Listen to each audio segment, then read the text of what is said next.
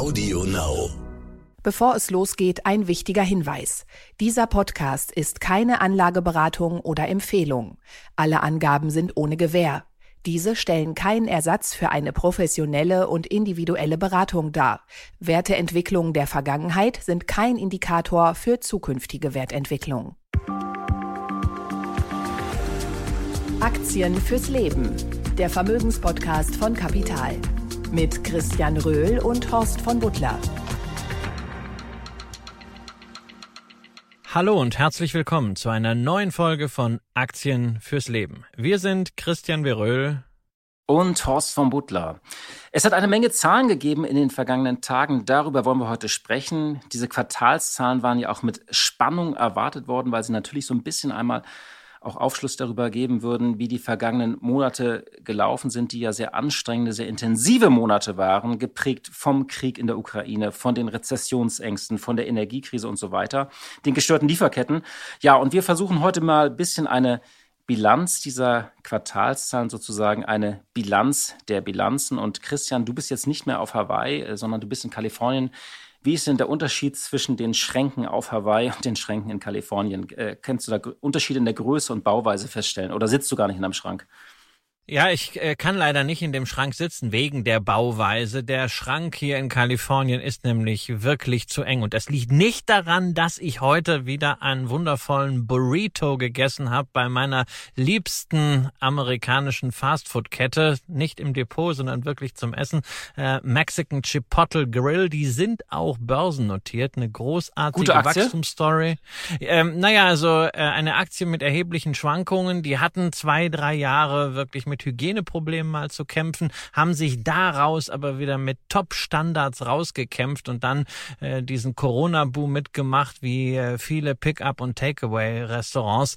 Und äh, ja, ich bin natürlich McDonalds-Aktionär, aber Essen, muss ich sagen, bei Chipotle ist eine großartige Geschichte. Es gibt übrigens zwei Filialen, auch äh, in Frankfurt, äh, aber ich passe wirklich nicht in diesen Schrank rein und habe jetzt sozusagen das mobile Podcast-Studio bezogen. Ich sitze nämlich im Auto. Das ist natürlich spannend und ähm, äh, ich bin wieder ganz banal tatsächlich in Berlin und wieder im Büro. Ich musste wieder arbeiten. Äh, ich würde ab und zu gerne mal mit dir tauschen. Ähm, du kannst noch die USA genießen, aber du hast auf Twitter so ein bisschen in einer Wunde von mir gebohrt. Und zwar hast du nochmal darauf äh, hingewiesen, bei den äh, Quartalszahlen, die sind ja bei Stanley Black und Decker verheerend ausgefallen und hast natürlich nochmal gedacht, wir haben darüber gesprochen, wir haben das hier antizipiert und ähm, ja, ich habe tatsächlich dann nochmal nachgeschaut. Ähm, äh, du hast ja gefragt, ob ich den Du bist ja in der Aktie, in der Aktie investiert. Ja, ja. ja. Und äh, wir haben ja dann mal äh, im Grunde ja nicht wirklich was vorausgesehen, weil wir ja keine Glaskugel auspacken. Aber wir haben halt mal ein paar Risiken aufgezeigt, insbesondere Risiken, die aus dem Inventory resultieren. Und äh, das wurde ja kräftig aufgebaut. Und das ist jetzt noch mal höher geworden. Ja, und äh, man das alles nicht so richtig verkauft kriegt und irgendwie auch ein immenses Kostenproblem hat, was nicht nur aus den Lieferketten, sondern wohl auch aus internen Problemen äh, resultiert, hat man die Prognose gleich mal kräftig zusammengestrichen. Die Frage, was hast du jetzt gemacht damit, Thorst? Ja, ich habe natürlich ähm ich habe zumindest mal nachgeguckt, weil du hattest mich gefragt, ob ich den Kaufkurs noch wüsste. Und den habe ich tatsächlich jetzt nochmal nachgeschaut. Ich bin da manchmal so ein bisschen nachlässig, so wie andere nachlässig mit irgendwie ihr Zimmer nicht aufräumen oder so. Ich bin noch im Plus, habe ich dann festgestellt. Aber ich habe tatsächlich, die Aktie hat ja die 50-Tageslinie durchbrochen. Und ähm, äh, ich tatsächlich habe ich einen Großteil der, der Kursgewinne äh, abgegeben. Ich mache dann tatsächlich in solchen Phasen, äh, also die liegt jetzt so bei 97 Dollar, ich bin, glaube ich, so bei um die 90 Dollar eingestiegen ich mache dann in solchen Phasen immer das, was ich auch mit anderen Papieren äh, wie EasyJet zum Beispiel mache. Ich verdränge einfach, dass ich die Aktie habe. Ich glaube, das ist jetzt kein Ratschlag, den ich hier in diesem Podcast geben sollte, aber das ist so ein bisschen, ich habe dann so eine ganz gute Verdrängungsstrategie entwickelt, dass ich einfach sage, ja, ähm, ich, ver ich vergesse erstmal, dass ich sie habe. Naja, also wenn das Depot ausreichend diversifiziert ist, kann genau. diese Strategie sogar ziemlich gut sein. Dafür haben wir in der heutigen Folge nämlich ganz am Ende auch noch eine wirklich schöne Geschichte. Darüber hinaus wollen wir ja auch nicht vergessen, äh, du hast ja, glaube ich, auch Apple und äh, Apple-Aktien, wenn man sich die in Euro mal anschaut, dann fragt man sich ja ganz offen, wo ist denn eigentlich der Bärenmarkt geblieben? Äh, denn die notieren ja bei 158, 159 Euro gerade mal drei Prozent unter ihrem Allzeithoch. Genau, diese Kursverluste wurden natürlich aufgefangen von den Kursgewinnen bei Apple, aber auch bei Amazon. Ich habe übrigens auch ähm, kleine Positionen bei Microsoft aufgebaut, äh, so ganz äh, zaghaft. Und das führt natürlich immer auch so ein bisschen zu der Lehre hin, dass man eigentlich das gesamte Depot sich anschauen muss und nicht sich immer mit einzelnen äh, Aktien herumplagen muss. Natürlich muss man auch einzelne Aktien im Blick behalten, wenn sie nicht gut sind, aber immer auf das gesamte Depot auch schauen. Da gleicht sich ja, wenn das eine runtergeht, das andere mal äh, gleicht das andere dann wieder aus. Und so kommen wir auch ein bisschen äh, auf unser erstes Thema, wo wir mal auf das Ganze schauen wollen, auf die vielen Zahlen, die uns die vergangenen Tage beschert haben. Das Ganze sehen. Ja, du hast es schon erwähnt, Horst, die Quartalsberichtssaison läuft auf Hochtouren. Viele große Unternehmen haben bereits berichtet. Wir wollen das jetzt nicht alles durchkauen, aber wir müssen natürlich auf die Reaktion der Börse schauen. Ist ja sozusagen das erste komplette Kriegsquartal gewesen, nachdem ja der Angriff Russlands auf die Ukraine am 24. Februar erfolgt ist, das erste Quartal also diesen Effekt nur zur Hälfte etwa widerspiegelt. Dazu die Themen, die wir hier jede Woche besprochen haben, steigende Energie- und Erzeugerpreise, starke Bewegungen bei den Wechselkursen, steigende Zinsen, historisch schlechtes Konsumklima. Wie hat sich das bei den Unternehmen jetzt schon bemerkbar gemacht? Eine ganz wichtige Standortbestimmung, wie die Unternehmen mit diesen widrigen Umständen zurechtkommen. Tja, und wenn man sich die Börsenentwicklung anschaut, dann muss das eigentlich relativ ordentlich gelaufen sein, denn in den vergangenen zwei Wochen, also seit Beginn der Berichtssaison, ist der S&P 500 in den USA um rund sieben Prozent gestiegen, der Eurostox 50 immerhin um fünf Prozent und der DAX um vier Prozent. Nach all dem, was wir an schlechten Nachrichten zuvor gesehen haben, ist das durchaus mal ein Ausrufezeichen und das wird ja auch durch das eine oder andere hoffnungsvolle Detail untermauert. Das fand ich sowieso interessant, dass der Juli ja eigentlich ein ganz guter Börsenmonat war, jetzt äh, in Summe, also nach, nach diesen schwierigen Wochen. Ähm, alle, die, glaube ich, im Urlaub waren und dann zurückgekommen sind und das erste Mal in ihr Depot wieder geguckt haben, werden erfreut gewesen sein, dass das müsste eigentlich äh, im, im, müsste gestiegen sein. Und auch dieses große ähm, Blutbad ist ja eigentlich ausgeblieben. Also man kann nicht irgendwie sagen, dass jetzt alle Zahlen gut waren, auch nicht alle schlecht, sondern äh, es war halt sehr unterschiedliche Bilder. Und äh, ja, wir haben jetzt mal versucht, das Ganze so auf zwei, drei Kernthesen äh, äh, einzudampfen. Darüber wollen wir jetzt ein bisschen diskutieren. Äh, die erste Beobachtung, Christian, hast du genannt, Big is Beautiful. Also ähm, es geht, ähm, dass viele dieser sogenannten Megacaps ähm, also die sehr großen Unternehmen mit Börsen, Börsenwerten weit im dreistelligen Bereich, dass die in Summe sehr ordentlich geliefert haben. Apple haben wir bereits erwähnt, trotz der Lieferketten, trotz der Probleme in China, wo sie ja produzieren, hat das beste zweite Quartal seiner Geschichte abgeliefert. Ähm, das Thema Cloud spielte bei vielen äh, Berichten eine äh, Rolle. Die Cloud-Umsätze bei Microsoft sehr ordentlich, bei Alphabet, also der, der Mutter von Google, waren sehr gut. Und auch bei Amazon, die hat ja, die Aktie hat einen wahren Kurssprung gemacht, als ob sie irgendwie ein Nebenwert äh, sei.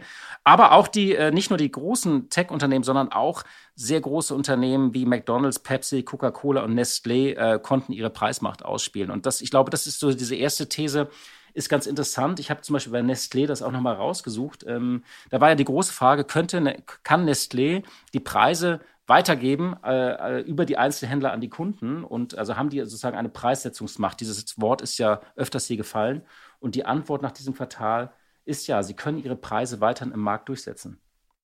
Ja, wir sehen im Grunde etwas hier im Markt, was wir schon vor zwei Jahren in der äh, Corona-Krise in ihren Anfängen gesehen haben, nämlich die Resilienz dieser Megacaps, diese Krisenfestigkeit, weil sie eben eine sehr, sehr starke Marktdurchdringung haben, weil sie Netzwerkeffekte im Technologiebereich haben, sind sie halt in der Lage, in einer solchen Konstellation besser zurechtzukommen als viele kleinere und Unternehmen ihre Stärken da eindeutig auszuspielen. Wir haben es ja dann auch, wenn wir ein bisschen weitergehen, im Healthcare-Bereich gesehen, zum Beispiel die Zahlen von Pfizer, ja auch einer der ganz großen, äh, die wirklich überzeugt haben. Und äh, das unterstützt natürlich auch wieder all diejenigen, die sagen, es ist eine wundervolle Depotbasis mit solchen Megacaps oder mit entsprechenden ETFs, wie zum Beispiel dem MSCI World oder dem FTSE All World äh, zu arbeiten arbeiten, äh, wo die nämlich drin sind. Also diese Portfolios, die da hochgewichtet sind, die da ein solides Fundament haben, die haben sich auch jetzt wieder sehr gut gehalten, völlig unabhängig mal von dem in der letzten Woche erörterten Währungseffekt, sondern auch hier beim Kurseffekt. Da dürfen wir nicht vergessen, das sind Momentaufnahmen jetzt zu diesem Quartal. Wir wissen nicht, was jetzt alles noch kommt. Während wir hier aufnehmen, sind ja wieder die Spannungen zwischen den USA und China mit Blick auf Taiwan weiter intensiviert worden. Ähm, die Frage ist auch, was kann Megacaps alles an Gegenwind verkraften? Aber für den Moment sieht das sehr gut aus und es ist wieder eine Bestätigung, dass solche soliden Firmen nicht nur im Tech, sondern auch im defensiven Konsumbereich in jedes Depot als Fundament hineingehören. Ja, genau. Was muss auch Frau Pelosi jetzt ausgerechnet nach Taiwan reisen? Dann haben wir ein paar Tage Ruhe und schon, schon die nächste große Krise, die sich da zusammenbraut. Aber kommen wir mal zu unserer zweiten These. Christian, die hast du genannt, wackelige Werbung. Was meinst du damit? Naja, also wir sehen natürlich schon, äh, wenn wir äh, mal ein bisschen mehr in die Details der Berichte reingehen, dass werbefinanzierte Geschäftsmodelle, also zuvorderst natürlich Meta, Facebook, Instagram, ähm, aber dann auch die kleineren, sowas wie Snaps und natürlich dann auch im Online-Bereich, äh, Werbebereich Google, ähm, dass diese mit äh, schrumpfenden Budgets deutlich äh, zu kämpfen haben. Ja, ähm, das ist, kann man sich auch irgendwie ja logisch vorstellen. Ähm, denn sowohl die IT-Branche als auch die Markenartikler, die ja in den letzten Jahren auch diese ganzen Werbeplattformen äh, immer äh, getragen haben, auch die, die Konsumfirmen, die Startups, ähm, die gehen die Kosten an. Und da ist Werbung eben so eine Position, die du relativ schnell runterziehen kannst, wo du sehr schnell optimieren kannst, ja. Und äh, das sieht man jetzt schon in den Bilanzen und ich vermute, man wird es gerade, wenn diese rezessiven Tendenzen Tendenzen weiter anhalten, auch noch stärker sehen. Ja, ich glaube, Facebook hat das ja auch ähm, äh, angekündigt, nicht? Also die haben ja ähm, jetzt nicht nur das erste Mal äh, in ihrer Geschichte einen Umsatzrückgang gemeldet, sondern sie haben auch gesagt, dass sie mit keiner schnellen Erholung rechnen im dritten Quartal und ein weiteres Minus haben sie vorausgesagt. Und irgendwie, ich finde, das Beispiel Facebook ist für mich eigentlich ein sehr schönes Beispiel, wie banal am Ende doch das Geschäftsmodell ist, wenn ich das mal so ausdrücken darf. Also die machen ja immer auf, auf Voodoo und Welteroberung und äh, mit, mit ihrer schönen neuen Welt und den ganzen Algorithmen. Ja, das stimmt. Die können den Konsumenten in Echtzeit ausleuchten. Äh, sie haben dieses Microtargeting erfunden. Aber am Ende hängen sie genauso ab von der Konjunktur wie ein klassischer Verlag oder Fernsehsender.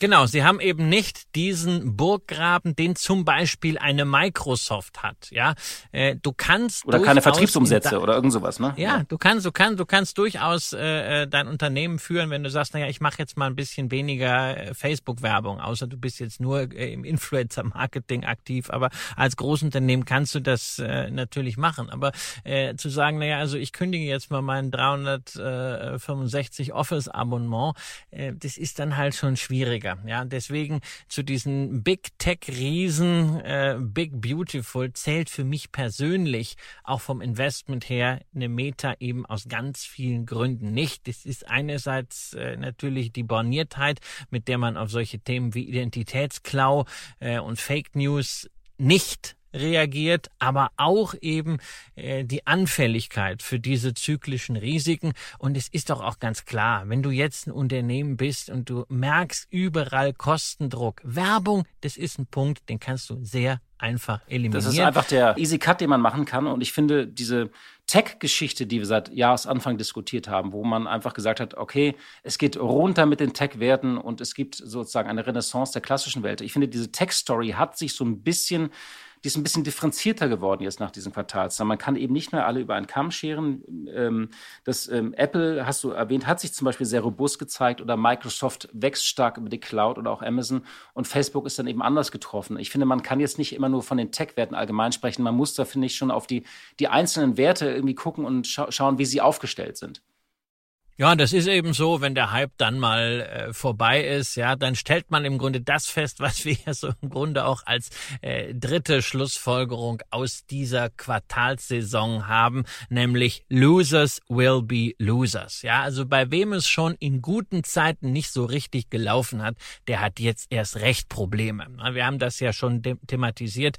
Händler wie Walmart äh, kämpfen ja mit hohen Lagerbeständen und veränderten Kundenverhalten. Das war schon schon im ersten Quartal ein Problem. Das hat sich jetzt nochmal verschlimmert und da werden wir sicherlich auch noch, äh, wie auch von uns avisiert, zwei, drei Quartale haben, bis man sich wirklich auch von den Vorräten auf dieses veränderte Kundenverhalten und die neue Situation eingestellt hat. Und äh, naja, ein Unternehmen wie Intel ist im ganzen Halbleiterboom nicht wirklich gelaufen und auch jetzt die Zahlen waren eine Katastrophe. Die würden eigentlich noch mal einen eigenen Podcast rechtfertigen. Black und Decker haben wir drüber gesprochen. Adidas auch enttäuschend, aber auch da war schon vorher eine Delle da, vor allen Dingen im China-Geschäft und bei Adidas bin ich ja persönlich auch immer der Meinung, die haben einen super Controller an der Spitze, aber ob Kaspar Rohrstedt wirklich der richtige ist, der auch kreative Leute, Marketingleute, Vertriebsleute, Markenleute im Unternehmen halten kann, also da habe ich nach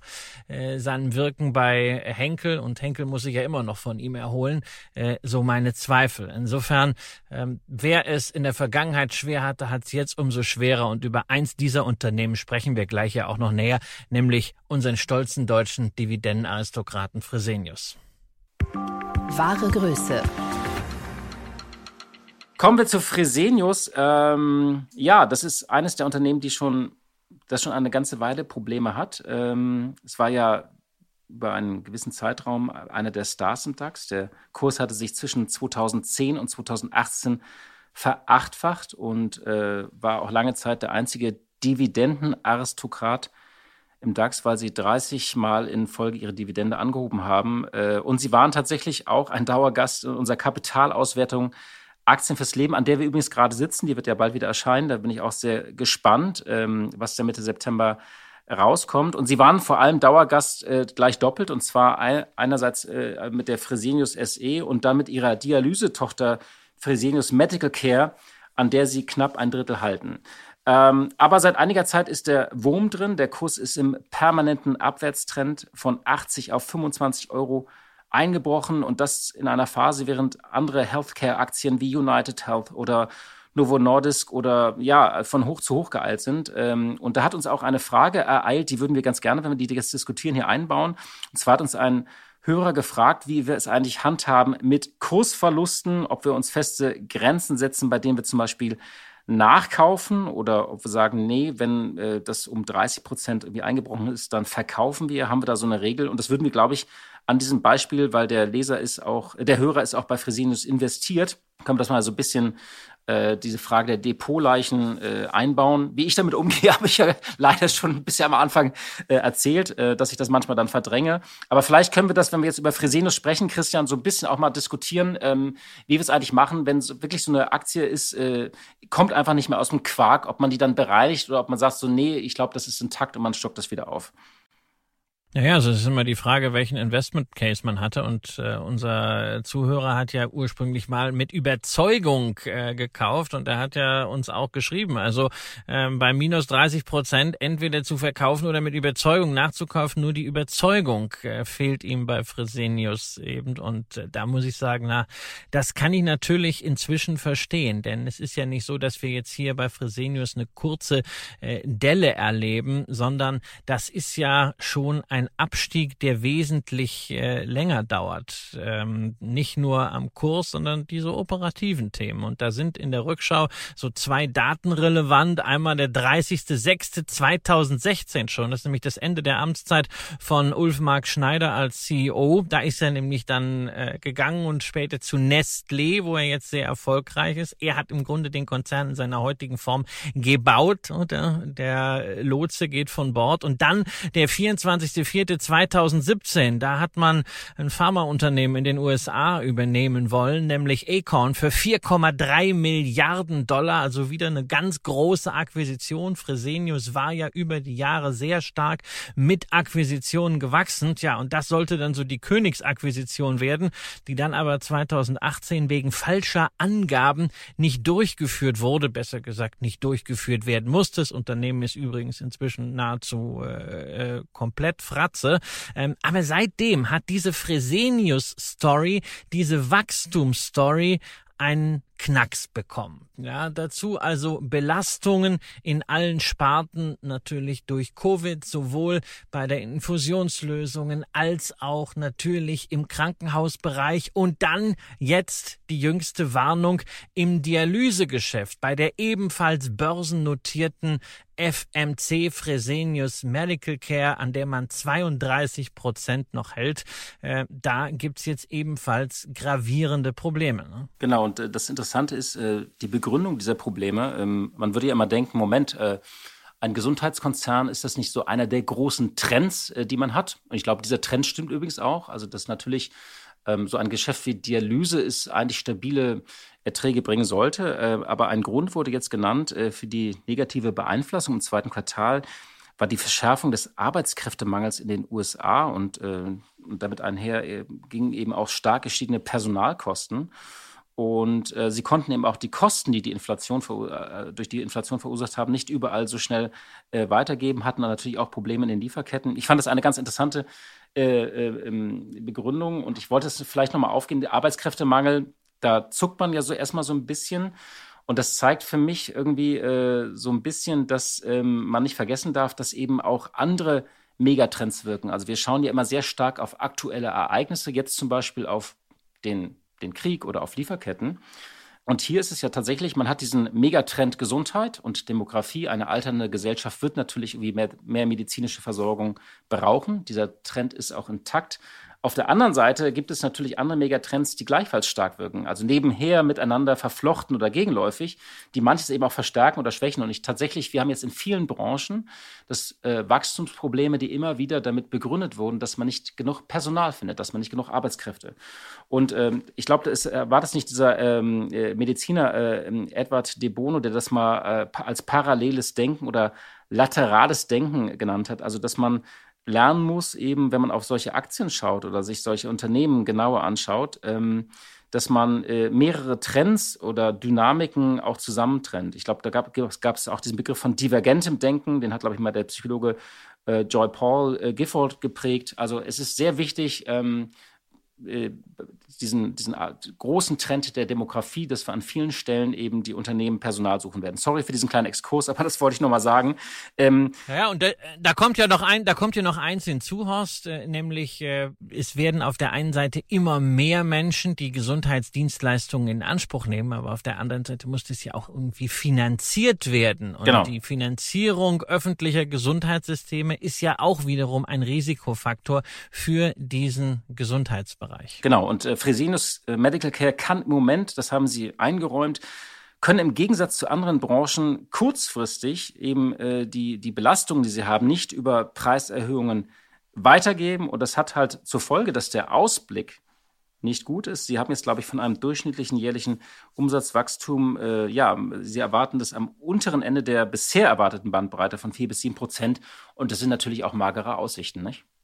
Ja, also und natürlich dann auch gleichzeitig für die Mutter. Und reden wir nochmal ganz offen darüber. Fresenius, das war ein Wachstumsunternehmen, durch Akquisitionen immer weiter nach oben skaliert. Und jetzt haben wir in inflationären Zeiten äh, eher vier Prozent pro Jahr Umsatz als Mittelfristziel bis 2023, äh, gemessen von 2020. Und da muss ich sagen, das ist natürlich ähm, für die gemessen an dem, wo Fresenius herkommt, ein immenser Abstieg. Den haben wir bei den Kursen natürlich schon gesehen, aber das ist auch operativ eben nicht mehr weitergegangen. Natürlich, in den letzten drei Jahren hat man es zumindest noch geschafft, den Umsatz ganz ordentlich zu steigern, aber schon beim Nettoergebnis hat man länger ein Problem. Das lag zuletzt mit 1,8 Milliarden Euro auf dem Niveau, das man schon 2014 erreicht hatte.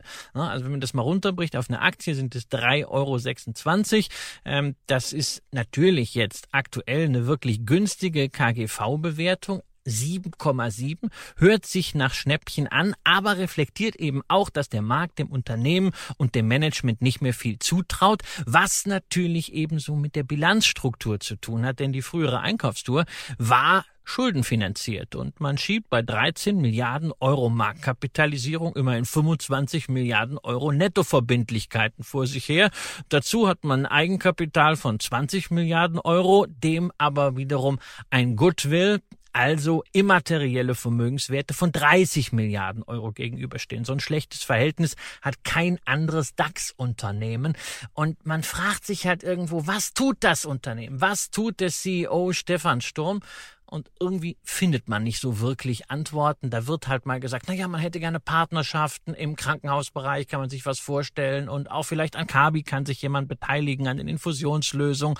Und dann gibt's immer wieder diese Gerüchte, vielleicht wird FMC mal komplett verselbstständigt, aber das ist am Ende alles Kosmetik und da muss ich auch sagen, wenn unser Hörer, um auf die Ausgangsfrage zurückzukommen, wirklich ein Überzeugungstäter in Anführungszeichen war, kann ich sehr gut nachvollziehen, dass diese Überzeugung nicht ist. da ist und ja, es gibt für mich momentan keinen Punkt, aus dem ich Überzeugung ableiten kann. Und das ist vielleicht auch deswegen haben wir jetzt das ausführlich diskutiert, das ist vielleicht auch so ein bisschen eine, eine Lektion oder ein Lehrstück. Ähm, das kann man ja auch für andere Aktien, ähm, könnte man das übertragen. Wenn man mal eine Aktie kauft und man war von der wirklich überzeugt, von ihrem Geschäftsmodell, vom Management auch, und dann hat man, kommt man an diesen Punkt, wo man sagt, jetzt unabhängig von dem Kurseinbruch, ob der jetzt 25 Prozent oder 30 Prozent liegt, also ich glaube, da würde ich weniger auf die reine Zahl schauen, sondern wenn man einfach sagt, man, man, man ist nicht mehr überzeugt, das ist eigentlich der Zeitpunkt, wo man überlegen sollte, ähm, zu verkaufen und nicht irgendwie ab, ab einer bestimmten Schwelle.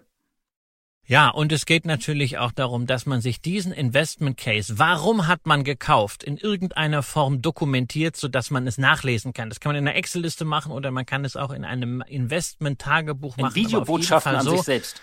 Videobotschaften an sich selbst auf jeden Fall, dass man es nachvollziehen kann. Bei mir ist die Sache ein bisschen einfacher. Ich habe die Fresenius-Aktie mal irgendwann nur aus einem einzigen Grund gekauft, weil es die Aktie war in Deutschland mit der höchsten Dividendenkontinuität. Ich bin auch schon äh, relativ lange dabei und mein ursprünglicher Investment Case war, ich halte sie so lange, wie sie die Dividende anheben.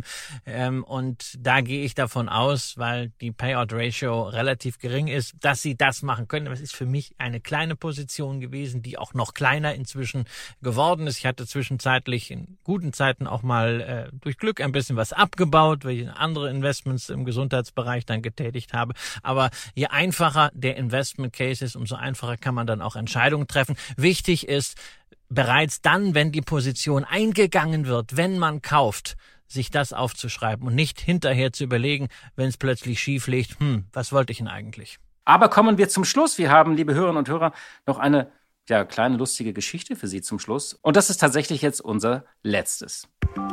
Das letzte.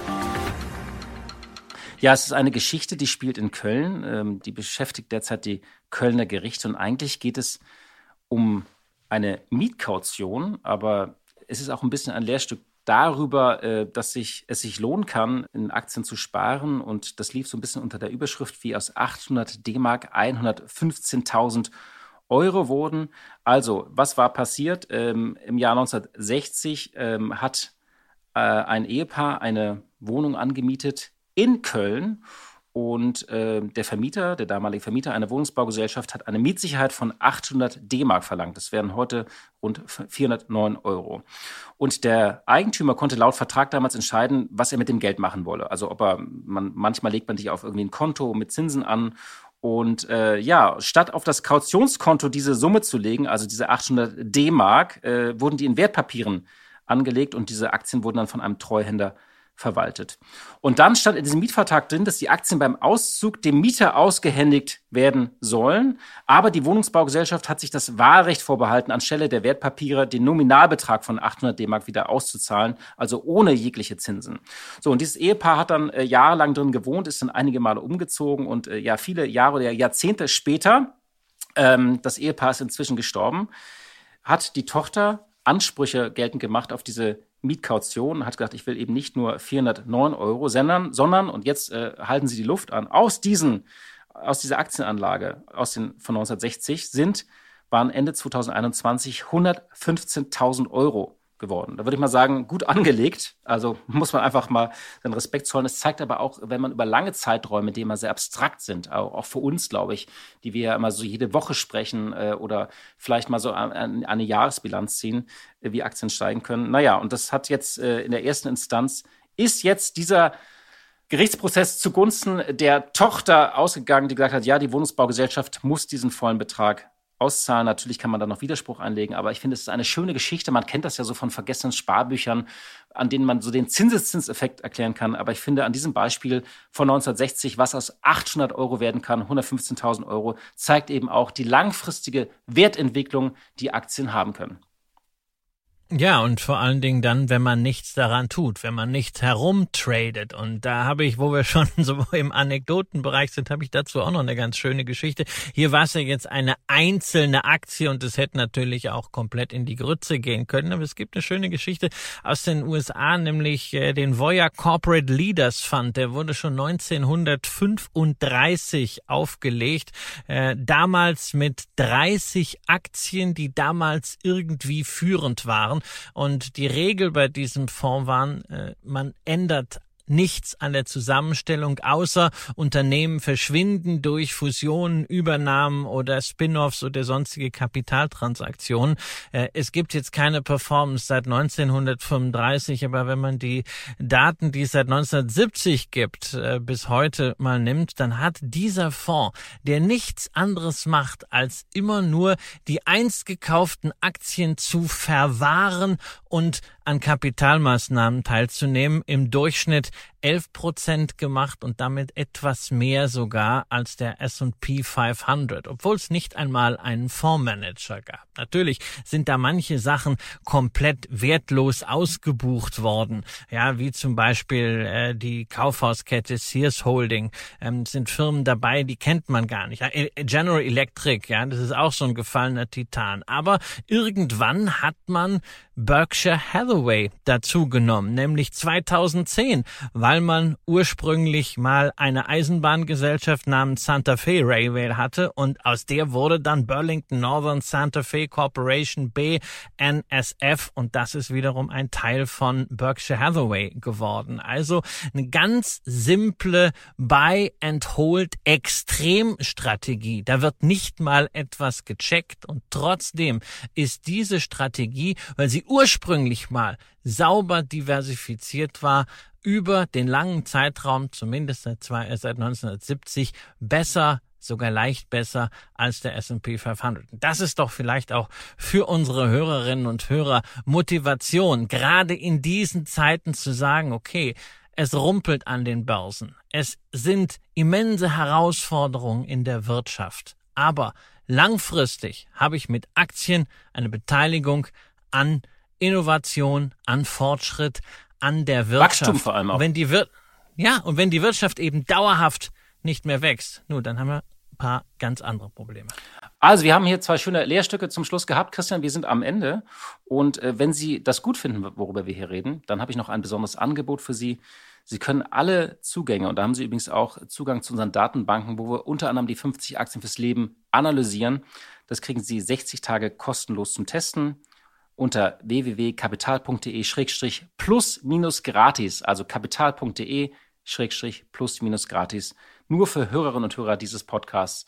Ja, wir sind am Schluss, Christian. Ähm, ich bin gespannt, worüber wir nächste Woche reden. Wir hatten ja einige Themen. Das Schöne ist, die Themen gehen einem nie aus. Wir haben immer viel zu viele Themen, äh, die wir eigentlich besprechen könnten. Aber für heute sind wir rum. Danke für Ihre Zeit und für Ihre Treue, liebe Hörerinnen und liebe Hörer. Wir hören uns hoffentlich am kommenden Mittwoch wieder. Machen Sie es gut. Tschüss aus Kalifornien. Aktien fürs Leben der Vermögenspodcast von Kapital. Mit Christian Röhl und Horst von Butler.